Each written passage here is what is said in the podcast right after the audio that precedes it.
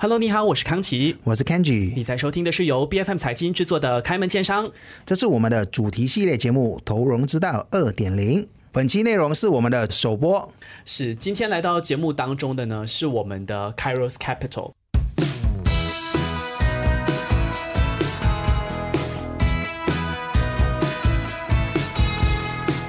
呃，其实。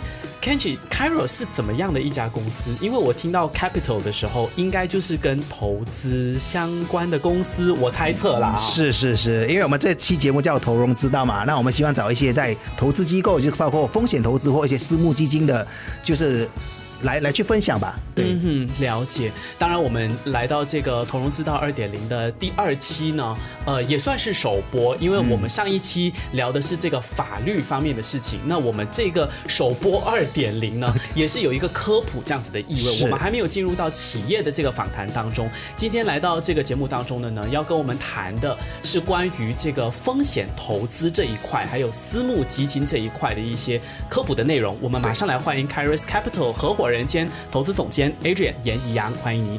谢谢谢谢谢谢康琪跟谢谢 Kenji 今天的邀请，让我们有机会去介绍关于风投这个行业。是，其实 Adrian 你本身，我就像我讲的嘛，Kairos Capital 它是一家风险投资的公司，对吗？对。OK，那根据你的观察也好，根据你任职的这个公司 Kairos Capital 的观察也好，其实马来西亚，甚至我们说区域里面这个风险投资的市场哦，目前是处于怎么样的状态？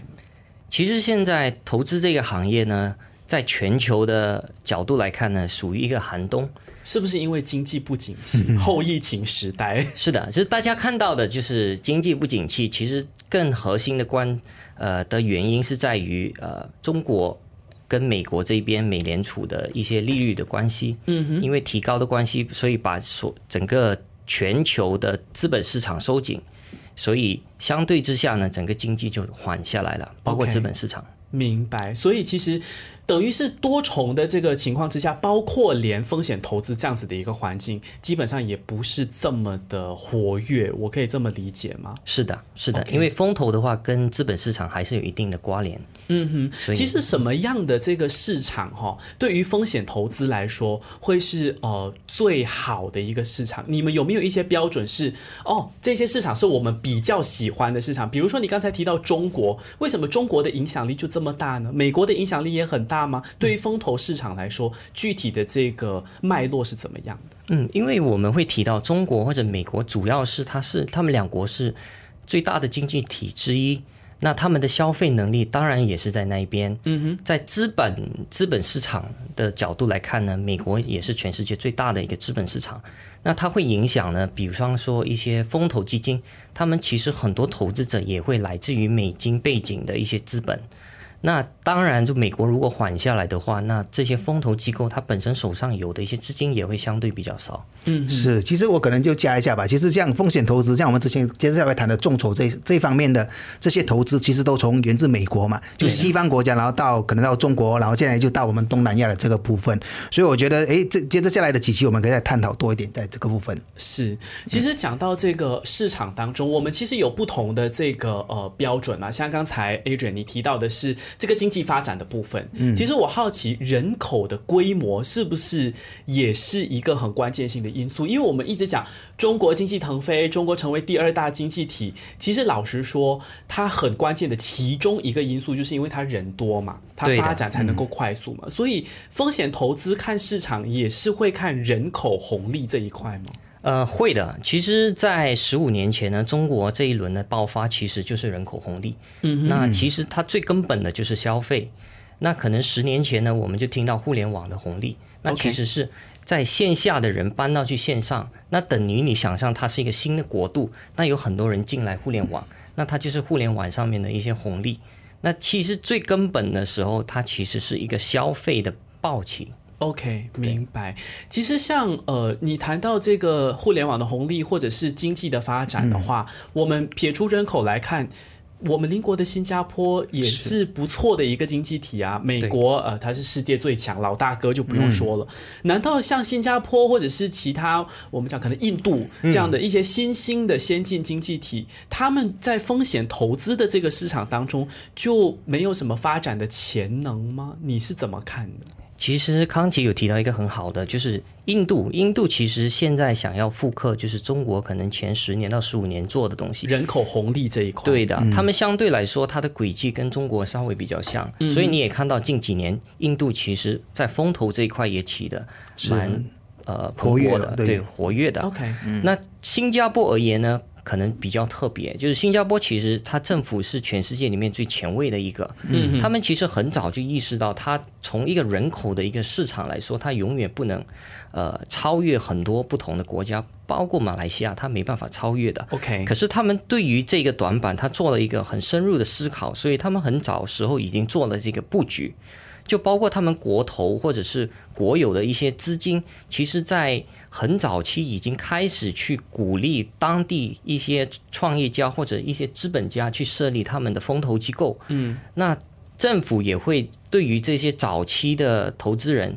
给他们一些我们叫 seed funding，就是种子资本让他们去开始去做这个风投的那个行业。所以现在在新加坡一些头号的本地的风投机构，其实都是早期新加坡政府投出来的。明白。其实你谈到这一点哈，是不是说政府的这个政策或者是一些刺激的效益也很重要呢？是的，是的这个是非常关键的，因为早期的投资者其实他在没有一个背书或者背景的情况下呢，嗯，对于他们的设立是蛮痛苦的，或者是蛮煎熬的。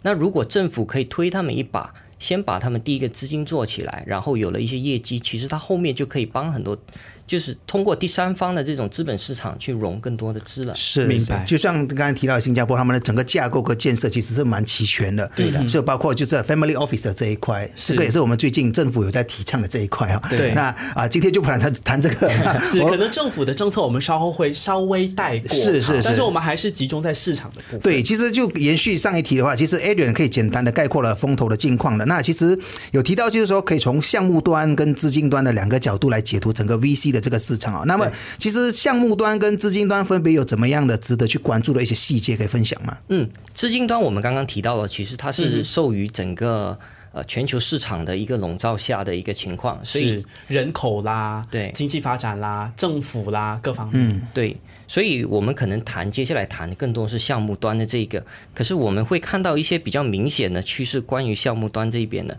首先创业的难度会大大的提升，嗯，因为融资的那个呃成本会在提高，难度会在提高，因为 VC 或者是风投机构，他们出手率也会稍微的降低了，明白。就没有像以前什么烧钱烧钱的那种。对，嗯，他们会更加的谨慎一点。对的，其实第二个原因，第二个我们会看到的一个很明显的一个趋势就是，呃，一般上创业公司它的估值也会相对的比较低了。OK，对是因为它更加的谨慎，还是说确实有一些产业它发展到一定的这个阶段，它哪怕是新创的企业，但是由于这个产业成熟了，所以它可能它的估值也没有办法标的太高。呃，其实是这样的，更多的是在终端的市场，就是我们说的股市上，这种他们创业公司通常会对标一些上市公司来做一个估值。嗯嗯。那在整个股市低迷的时候呢，相对之下，他们作为标杆的一些上市公司的估值掉掉下来，他们本身的估值也会相对的一起降下来。嗯，就是它像是。哎，可是 Asian 这个趋势它应该是一波接一波的吧？现在有没有一些流行或者是趋势，其实还是比如说风投市场里面炙手可热？是是，有的，有的，其实有的，就是我们最近最火的，就是像 Open AI 的。那其实它的赛道就是 Generative AI，嗯，这一块呢，现在全球确实是比较火热这个赛道，所以估值来说的话，相对也会比较高，所以是一些创创业公司，如果它是涉及到 Generative AI，它相对也会比较高。OK，、那它对比如说要进行风投的这些公司，不是说你们风投公司哦，是说有意要取得风投的这些新创的企业，其实它会有什么样的影响吗？是不是说它接下来又一窝蜂的就要去做这个 generative AI，或者要发明芯片？可是也不一定嘛，对不对？对对对的，其实它会直接影响的是创业者本身怎么去规划他的成长的轨迹。就是在一个资本很充沛的一个市场下呢，其实创业者可以更大胆的去做一些呃规划，或者是一些发展的一些呃计划。那在资本市场相对比较缓慢的情况下呢，他每一分钱他就要想的额外的小心。OK，花在刀口上。对的，所以相对来说，你会看到很多创业公司他们的成长的一个计划会相对的比较保守。嗯，对明是白。那其实像呃，刚才我们提到，除了风投这一块，市场上可能就是还有就是我们所谓的这个私募基金 （private equity） 的这个部分。其实 Aaron 可以跟大家分享一下，两者之间有哪些区别吗？OK，聊到新的这个渠道了。对的嗯，其实 venture capital 是九十年代在美国兴起的一个 concept。嗯哼，呃，对我们在资本市场里面的人呢，其实 private equity 跟 venture capital 他们是相互相成的，甚至是说 VC 是 fall under 整个 private equity 的。因为 private equity 的概概念就是说，我呃投资在一些还未上市的公司，所以它叫 private。嗯哼，那 venture capital 只是在 private equity 的其中一环。嗯就前期那一环。对的，天使投资也是属于 private equity 的一种，只是大家已经忘了它其实是 under 一个 private equity。OK，对所以所谓的 private 不是说我私人作为一家机构或者我作为一个个人去投你钱，而是说这一个 equity 本身它是还没有上市的一个 equity，对的，是这个概最念。原本的的的意义是这样。OK 那其实对于 VC，可能就是我们都了解吧，风险投资就是风险相对的比较高。顾名思义那顾名思义了，那其实它会有一面对就是被泡沫化的这个质疑哈。那其实 Aaron 在这个行业其实怎么看呢？嗯哼其实泡沫化这个事情对我来说，它是一个相对的。那 OK 每一个投资人，尤其是风投的，他们某种意义上是在投一个呃很远的一个未来。OK，投一个梦想啦 a d r i 对直接讲。对的，对的，对的。那每个投资人有一定的私心，对于未来有一定的幻想。那你跟我之间不同的投资人对未来有不同的幻想。嗯，那假设我投的项目，我的幻想实现了，那我可能就是一个伟大的投资人。OK 那如果我投的那个幻想其实没有被实现的话，那可能我投的那个行业就是一个泡沫。嗯哼。刚才 Adrian 你提到说这个风险投资啊、呃就是 VC，它其实是 PE 的其中一块嘛，所以我们重新来聚焦这个市场的话，我们回到马来西亚，如果我们要去部署风投的这个部分，就是我们要让风投的市场在马来西亚蓬勃发展起来的话，像这个 Kenji 提到说新加坡啊发展也不错，什么家庭的这个办公室等等的，那风投如果我们要发展，其实有哪一些短板是我们必须要改善的呢？首先，如果我们对标新加坡的话，其中一个最重要的就是政府这边的资源必须要调动起来。OK，那近三年以来，其实政府已经很大力的在调动他们原有的一些资源，比如哪些资源？比如像 MAFCAP，比如像 Co-op 这种国有的资本背景，其实开始在呃提供一些早期的资本给这些 VC。嗯，可是像 MAFCAP 其实做了挺久的，可是是可能力度上力度上他们已经加大了嗯这一块。可是如果你要 compare 就是新加坡的话，可能距离还相对来说还有一点。嗯可是其实大家已经在很努力的去追赶这一块了。是，其实，在整个马来西亚有注册的 VC，其实应该都不多吧？就是说，二三十家吧，估计哦，是不到一百家的这个公司吗？呃，现阶段应该还没有。嗯哼，了解。那谈到这个资金端以后，我们就要来谈一谈项目端。嗯，就是如果马来西亚要做风投的这些公司，他要说服无论是政府也好，或者是其他的这个风投的企业。掏出这笔钱来投资我这个梦想，嗯，其实有什么样的诀窍吗？我要怎么增加我的说服力？其实投资人我们朝思暮想的，就是要找到一个好的企业家，嗯哼，把钱投到他身上，让他把资本的力量最大化的去发挥出来。所以我们最重要的是要找到企业家对他们自身的业务是了如指掌的，甚至是说有一定让我们可以一起去幻想的一个看法。OK，就是我们要找的最主要的是这种企业家。可是 Adrian 对自己的业务了如指掌的创业家不少哎、就是大家这个业务就是我自己创造出来的，我当然很了解。那有什么样的实际的因素吗？因为你这个门槛有点太低了吧？对的，他其实刚刚提到了一个很好的点。其实第一，它只是一个入门槛；嗯，第二，最重要的是你能不能了解投资人对于他资本的回报的期期待，跟你画出来的那个未来是不是匹配的？这个才是最重要的。你的饼有没有画的太大？或者是你这一块饼其实能不能实现？消化到 OK，实现。对的，对的，对的。是，那其实刚才你说了几个模式嘛，那其实综合你这些年看下来，其实一个如果要举例一个关键的因素，你会投它的，你会觉得是什么？嗯哼企业家本身团的团队管理团队，就人呐、就人这件事情吧，。他怎么用人为先？对的，嗯嗯，对的其实用人真的能够看得出很多标准，而且成为一名企业家不容易，你怎么有这个所谓的人才的特质也很难。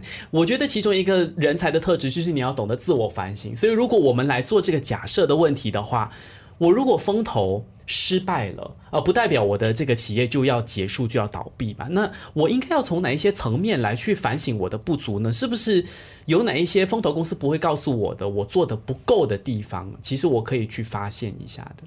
嗯，我，这个问题有点困难哦。其实我们看了那么多企业家呢，绝大部分其实都有一些某种程度上失败的一些案例原因，原因，或者是他过往有可能一些项目他自己也没做起来，然后才、哦 OK。才做下一个项目，然后我们也投到这个项目里面。嗯，那有没有比较常见的一些问题？是因为他的人才不够，还是你没有看到这块饼的未来，还是具体有什么样是比较常见的？常见的，一般上我们看到的，在好的投企业家的的的前提下，我们看到更多的是市场的那个时机还不对，就是他们做这个事情提早了。嗯嗯，明白。就跟十年前，如果我们做 AI 的话，大家会觉得是疯子然后就不太适合。真的就是一场梦。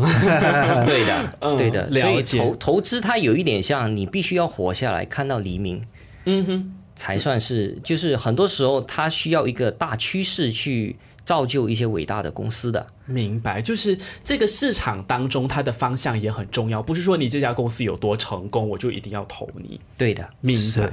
那其实我们这一期投融资道也是希望让更多企业家想了解说，哎，其实 VC 一般在呃看项目想要投之前，可能就是一些因素，可能 A 轮在 Kairos 的这这段时间的话，可不可以分享？是会看中啊、所谓的估值会不会太高，他就你就不投，还是说说些什么样的那个判断因素的基准对对对对，明白。呃，一一般上泄露天机一下。一些 tips 给我们的听众和观众。好好，那可能我这个回答会比较呃，我们叫 formal。其实我们看的那个角度也确确实实是这样的。那首先，当然我们看的是一个市场规模的一个角度。嗯哼，那你这个适合风投吗？因为我们风投对于回报率有一定的期望的。那这个期望只有在这个市场规模够大的情况下才能被实现的，这是第一。那估值这一块呢，就取决于在当下你你公司在这个阶段，我们觉得你以这样的一个估值去呃呃呃呃放在你公司上到底合不合理，这是第二。最重要，第三就是你有没有具备一个有潜力、有能力的一个管理团队，去达到你想要去的这个终点。这是我们更大的再去考虑的一个事情。明白。其实为什么 Kenji 会问这个问题，然后我会用泄露天机来形容，是因为我有发现说，很多的公司，你不要说做风险投资，哪怕你做什么股权众筹，可能它都会有很多的秘密是可能这个企业不知道的。那我不知道风险投资是不是也会有这个问题，就是说我想要做，我懂它是什么，可是它具体怎么运作，我可能是不清不楚的，会不会也有这个问题呢？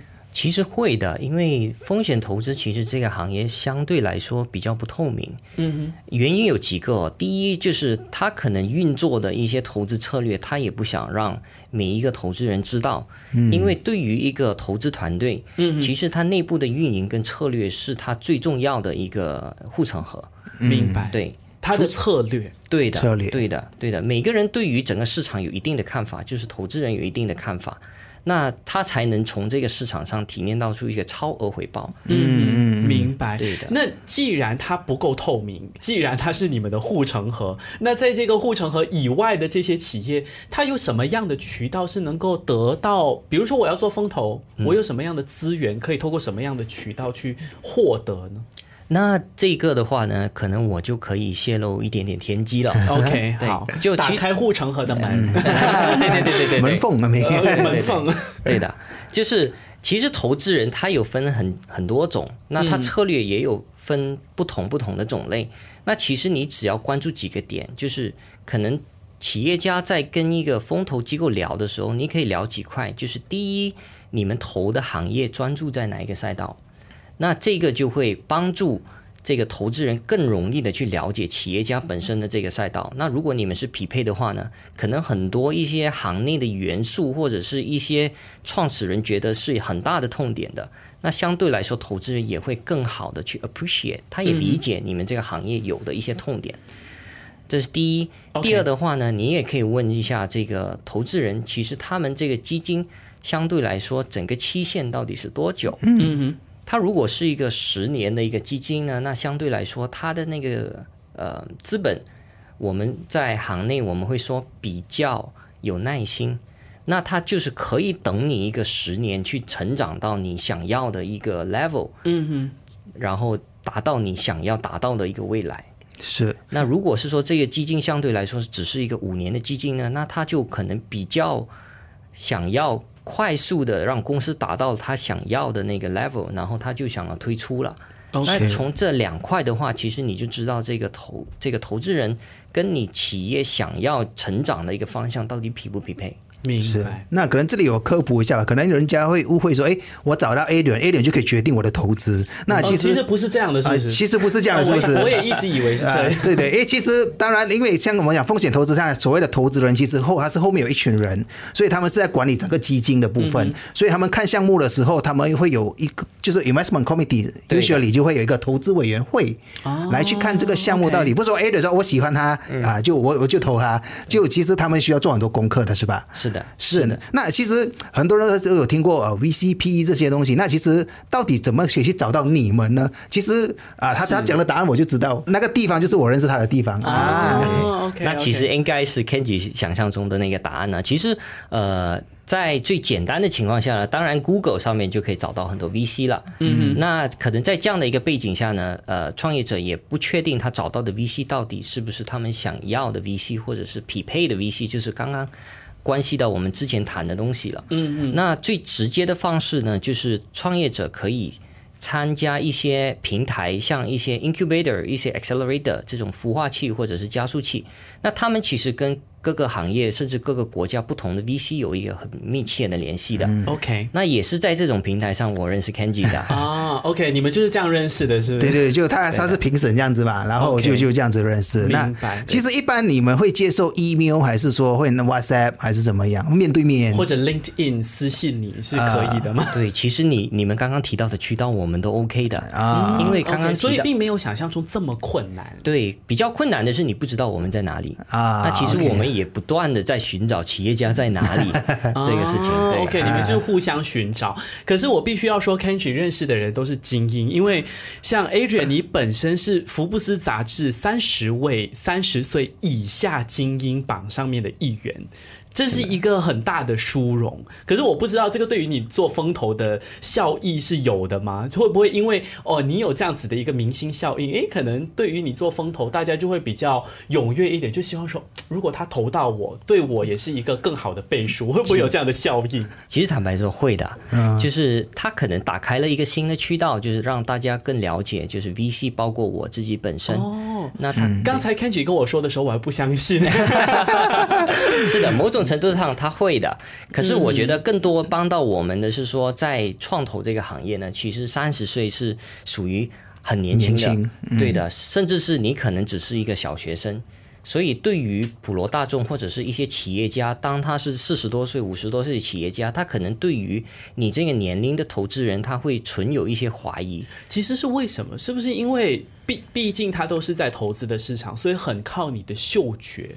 呃，其实是的，当然其其次就是对于整个市场的经验，或者对于创始人的一个就吃盐多过吃你吃米是吧？对的，对的，对对 对，就就我一我我我做生意二三十年了，那你凭什么在在这行来评说啊我不投资你？哦，OK，啊毛头小子的概念。那你作为这个行业里面比较年轻的一份子，你对于风投市场，我们不要说远，我们就说马来西亚就好。你的一个未来的想法是怎么样的呢？你觉得马来西亚的风投市场是有巨大的发展潜能的吗其实是的。？OK，我坚信马来西亚有一个巨大的潜能的，为什么呢？因为其实马来西亚最具备的，其实大家看到的是人口啊等等的，嗯，其实作为一个资本家，我们看到的更多的是一个人才的储备。OK，就是我们天生的优势，在这个市场上，最起码哈，马来西亚人能呃说的说得通两个语言，那这不个止两个，有的时候好几个对的，对的，就是最低门槛是两个，嗯可能是三个、四个、五个到六个。其实，在任何一个国家，除了马来西亚以外呢，这个事情是让人家觉得很不可思议的。对的，对的，很不可思议的。，OK，那可是这个是我们看到的，那它意味着什么呢？它意味是我们有很多人才储备去做一些伟大的企业。那这些伟大伟大的企业之所以会伟大，因为我们有这样的人才去支撑它拓展到不同的国家，嗯因为我们有这样的一个语言能力。嗯哼，是明白。那来到最后，可能就想说问 Arian，就是说，如果想一些企业家想要去啊、找 VC 的话，你有什么忠告，或者说，哎，他要准备好的估值、准备好的计划书，还是怎么样的呢？嗯哼，年轻人的一些建议。啊，对，那可能计划书这个是一定要有的。为什么我们说一定要有呢？如果在十年前的话，这个就不一定了。嗯嗯，可是，在十年后的今天呢，为什么它是一个一定的？那我们也想要看到。资本家去做他自己本身应该要做的一些功课，像网上看怎么去把这个呃投资计划书做出来。那如果你没办法做这个小小的功课呢，那你怎么去建立一个伟大的事业呢？所以我们就把这个门槛 set 在这一边了。明白。是上个星期跟这个星期的投融资到二点零的首播呢我们做了一些科普那么从下个星期的第三期开始我们就会有一些企业来分享他们融资的一些经验我们今天再一次谢谢 Caris capital 合伙人兼投资总监 ariere 谢谢你谢谢谢谢谢谢开门见山之投融资道二点零是 bfm 财经制作的节目你可以在财经官网财经动漫 bfm 动漫或者最新版本的 bfm app 以及各大播客平台收听到我们的节目。这个节目每逢周二早上十点准时更新，更多精彩内容，欢迎您到 Facebook、Instagram、LinkedIn、TikTok 以及 YouTube 搜寻“财经的财，今天的金”，开门见商是投融资到二点零，我们下期再见。